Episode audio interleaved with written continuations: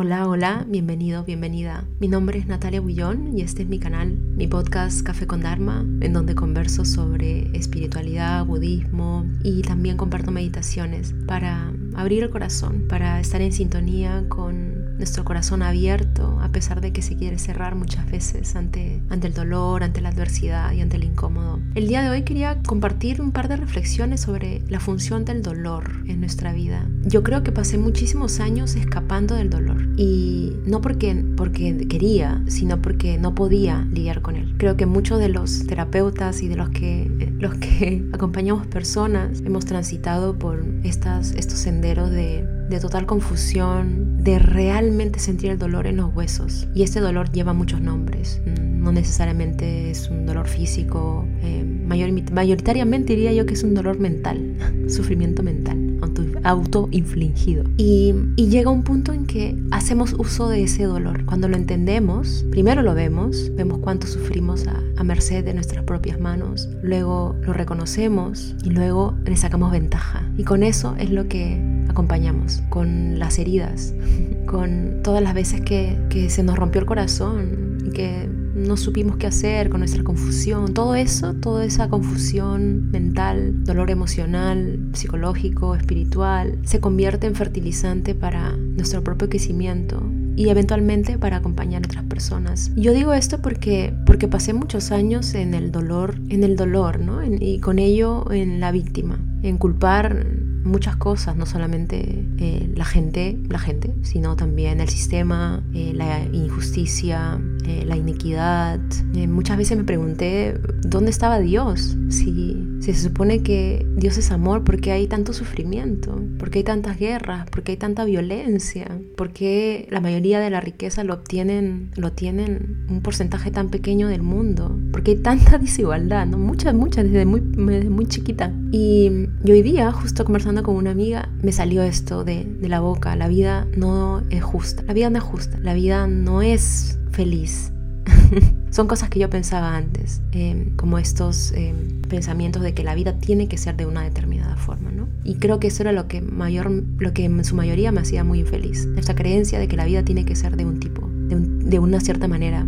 Hay una creencia fundamental que creo que es una de las que más me ha hecho sufrir, de que la vida es un océano en calma sin tempestad. Esa creencia de que la vida es sin estrés, sin obstáculos, sin dificultades, que debería ser sin demandas, sin, sin, sin estas tensiones. Y yo creo que me costó, me costó muchísimo a punta de, de obstáculos darme cuenta que la vida son los obstáculos, como decía Eduardo Galeano. ¿Y cómo es esto? Desarrollamos la vida virtudes a través de los obstáculos. Es muy, es muy raro desarrollar virtudes como la paciencia, como el altruismo, la compasión, la amabilidad, la generosidad, en un entorno fértil, donde todos son lindos, buena onda, donde todos nos quieren, donde todos nos caen bien. Uno lo pasa bien, pero es como si tuvieras una niñera todo el tiempo. Y eso está bien, yo creo, hasta cierto punto, cuando necesitamos crecer un ego, un, sentido del yo un poquito más fuerte. Pero llega un punto en que ya somos adultos y que vemos, y que vemos que no podemos seguir en esta zona de, de, niñeras. y esta zona, y este cuestionamiento me llegó hace un par de años cuando comenzaba a sufrir y me daba cuenta de mi sufrimiento cuando veía, pero ¿por qué la vida no es más linda? ¿Por qué hay tan, tanto? ¿Por qué tiene que requerir tanto de mi parte? Y yo todavía no era, no había entrado al budismo ni nada, pero me hacía esta pregunta, ¿por qué tiene que haber tanta resistencia? Me acuerdo que fui a, a una sesión de tránsitos astrológicos con un amigo mío, Cristian Campos, y Cristian, y le pregunto, Cris, ¿cuándo, ¿cuándo va a dejar de haber tanta guerra en mí? ¿Cuándo, va a, ¿Cuándo voy a tener vacaciones? Y esto fue cuando tenía 27 años, algo así. Y me dice, Nati, cuando dejes de pelear. Su respuesta fue tan, tan inmediata y tan directo al corazón, ¿no? Como como esos regalos de estos amigos que te traen ya, ah, dagas directas. Y me di cuenta que sí, efectivamente, no es que la vida sea complicada o que esté llena de obstáculos, sino que yo no lo sé surfear, sino que yo no tengo las herramientas todavía, todavía, y esta es la palabra clave, para automanejarme en estas dificultades, en estos altibajos. Y por eso tengo este constante deseo de que todo sea plano, de que todo sea sin problemas y sea un océano en calma. Si crees eres uno de, de, de estos, estas personas, bienvenido al clan. Somos más. No hay por qué sentirse mal, no hay culpa aquí, porque es el principal, la principal creencia de que la vida debería ser sin estrés, sin dificultades.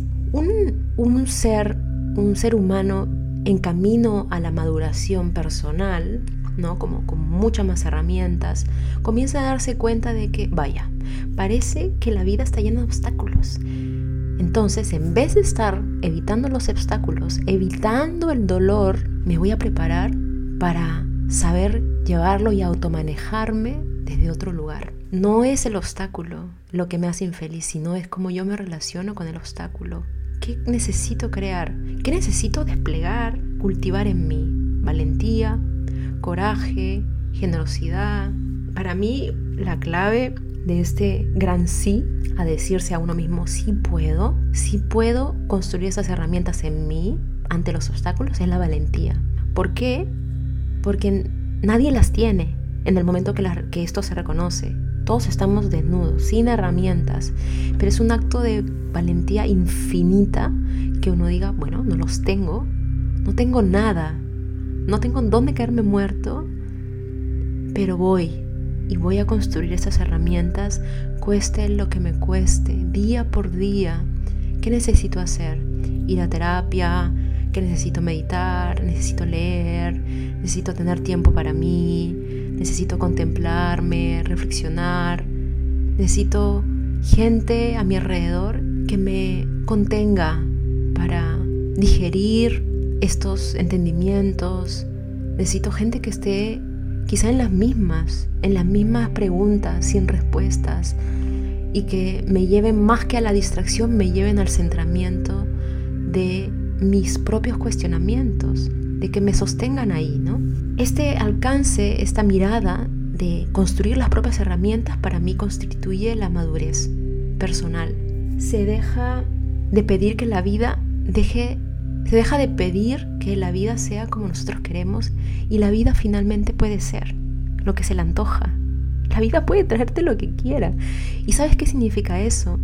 Que la gente puede ser lo que le da la gana también. La gente puede ser ruda, la gente puede ser de mala onda, puede no saludarte, puede eh, tener estados de ánimo que fluctúan mañana, tarde y noche.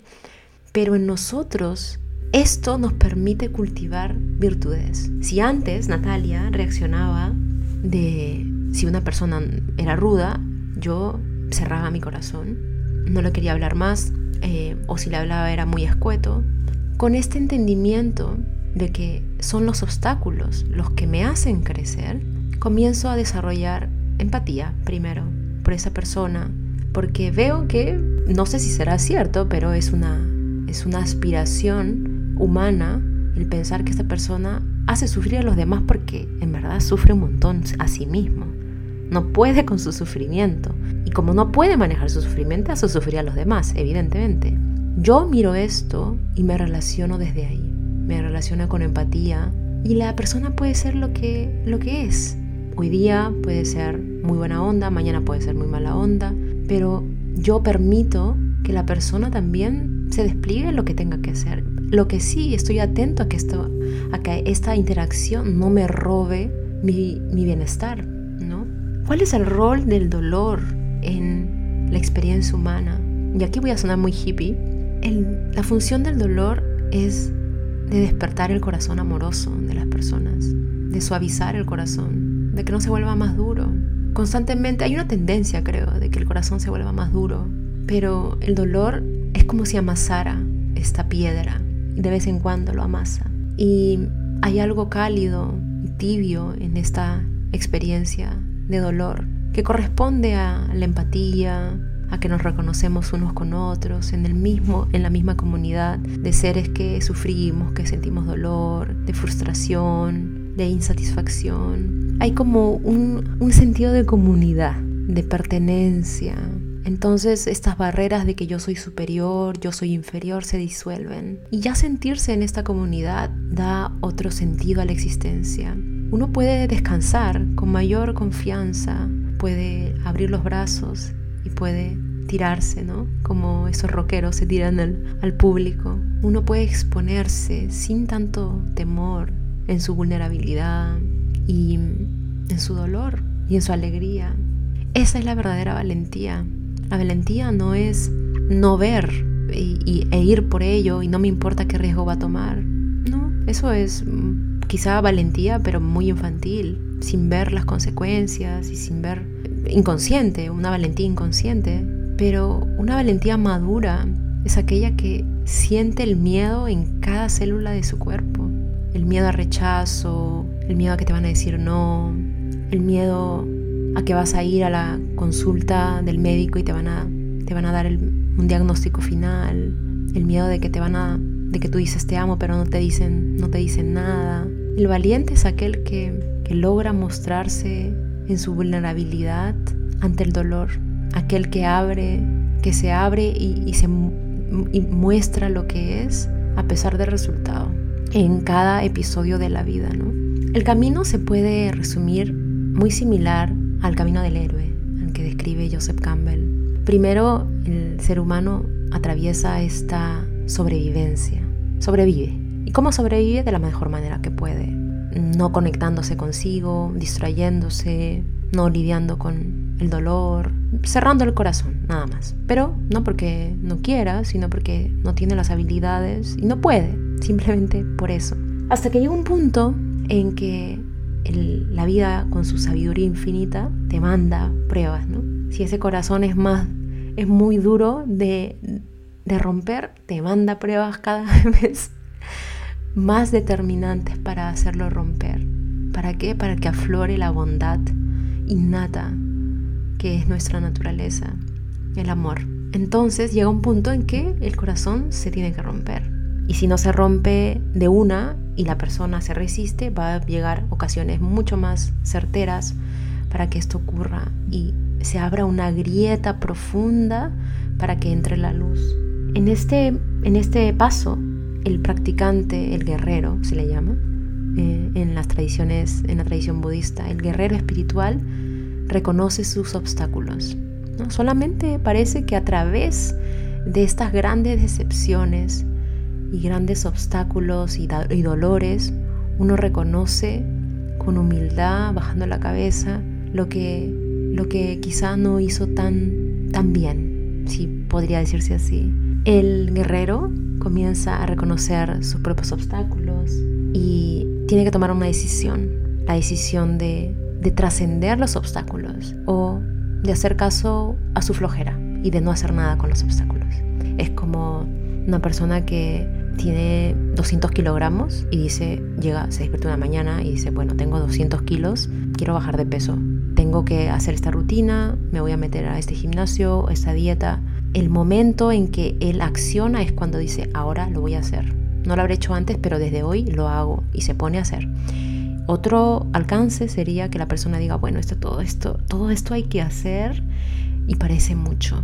No, empiezo la próxima semana llega la próxima semana, mm, ¿sabes qué? Es que no voy a poder, es que es mucho.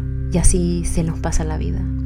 El guerrero toma toda esta insatisfacción tan grande y su sufrimiento. Por eso yo creo que tiene que haber como una cúspide de sufrimiento en cada camino personal, que uno haga una elección y diga, ¿sabes qué? Desde hoy voy a construir las herramientas para trascender estos obstáculos. Me caeré, fallaré, pero ¿qué es fallar?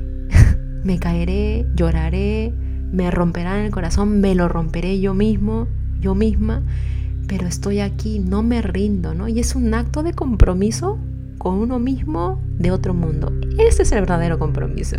Casarse con uno mismo, ¿qué es? Comprometerse con uno mismo. ¿A qué? A que nunca te rindas de ti mismo. Mañana no lo, mañana, hoy día, hoy día lo hago, planeé hacerlo, no lo hice. Bueno, mañana de nuevo. Pensé que me iba a poner a meditar, tengo un plan, lo cumplí tres días, pero el cuarto día ya no, al quinto día tampoco, y al sexto día digo, mm, bueno, pero es que ya no me senté el cuarto ni el quinto día. No, entonces, ¿para qué ya me voy a sentar si ya no me senté tres días? No, me siento igual. Hacemos las cosas porque creemos que podemos. Entonces lo primero que hay que hacer es instalar esta creencia de que podemos, realmente sí podemos. Y cuando creemos que no podemos, es mentira, porque todos podemos. Ahora, el cambio no se ve de la noche a la mañana, sino que se ve de pequeña, de pequeña, pequeño pasito, pequeñas distinciones, chispazos, que a la larga uno reconoce. El guerrero en esa segunda fase toma acción. Puede tomar acción y puede decir no tomarla. Y bueno, esa es otra harina de otro costal. Y aquí comienza el viaje. ¿No? lo más entretenido comienza acá.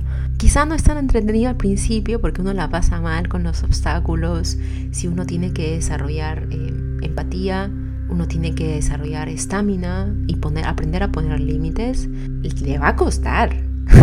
te va a costar un mundo, pero hay algo que se va instalando y uno tiene que realmente creer que esto se está instalando día a día y hacer un voto y guardar un espacio personal diario en que esto se está construyendo, ¿no? Y aquí llega, tiene lugar las afirmaciones, que tienen un poder tremendo en el desarrollo personal. En esta tercera fase, donde uno dice, toma la decisión y uno decide emprender el viaje, uno se va encontrando con la comunidad, que va sintonizando con uno mismo en el propio despertar espiritual, despertar de la conciencia, despertar del amor, que suena más lindo, que van reflejando este, este abrir los ojos.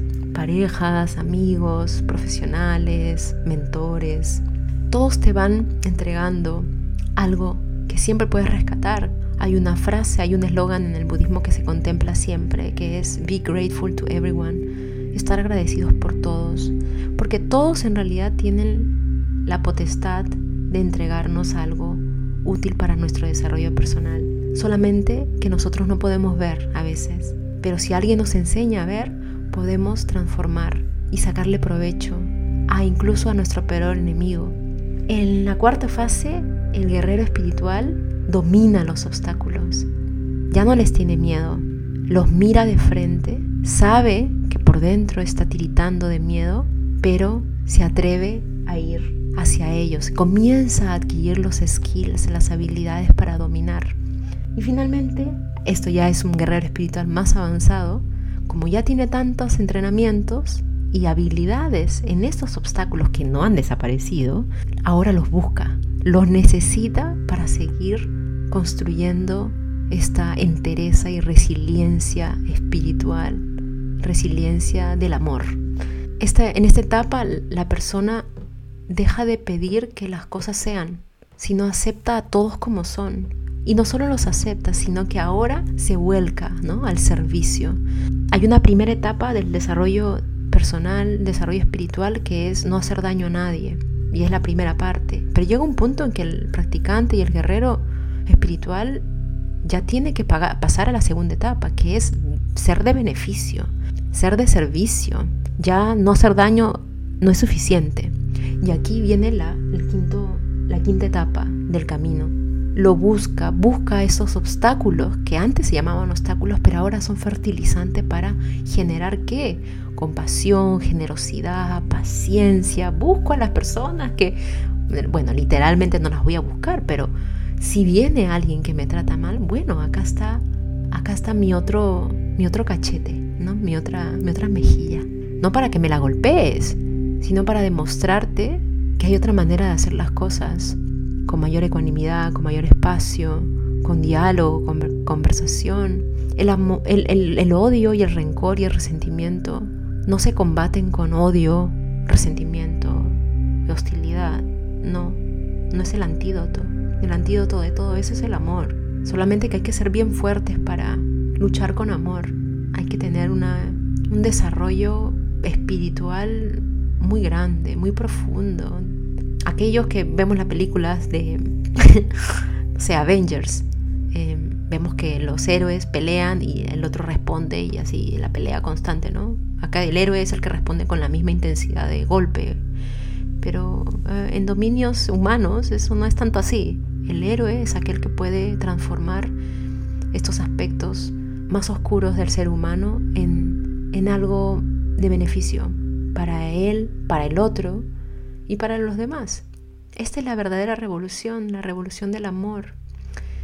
¿Para qué es esto? ¿Para qué es todo esto? La ecuación, el igual, es que nos vamos a morir y pronto. ¿Cómo te quieres morir? Con un corazón más suave, con menos rencor, con menos resentimiento, con menos, con menos rencor en tu corazón, eso es. O te quieres morir con las mismas deudas, con ese sentimiento de que se te endureció hasta la arteria más minúscula de tu sistema. Qué pena, ¿no? Qué pena, qué pena haber desperdiciado esa vida así. Yo digo, si llego a mi momento de la muerte y veo que no solté todos esos rencores, me daría mucha pena haber desperdiciado 60 años, 50 o 34 como los que tengo ahora, en esas cosas y no haber dispuesto mi vida a ayudar al resto, en la medida de lo que pueda, con alguna cosita pequeña, no tiene que ser muy grande.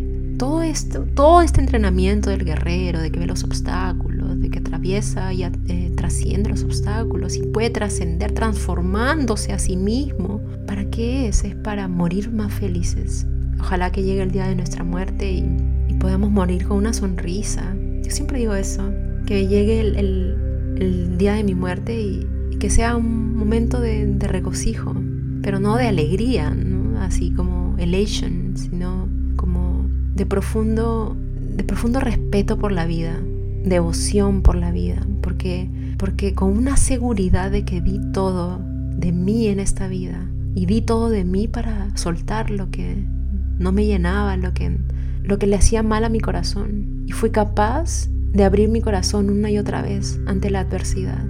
Y abrirme ante la adversidad no con resentimiento y no con mala cara, sino con, con un respeto también profundo por el otro, por su incapacidad, por su sufrimiento, porque no pudo nomás. ¿Qué le habrá pasado a esta persona, no?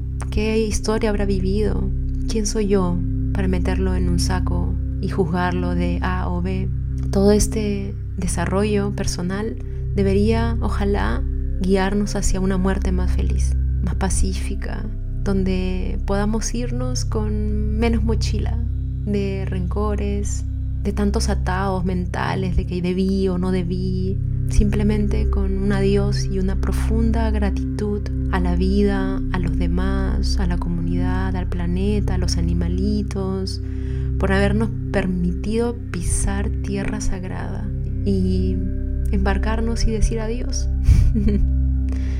Creo que me extendí un poquito en este podcast y te deseo una buena noche, un buen día, donde quieras que estés y nos amo como siempre. Adiós.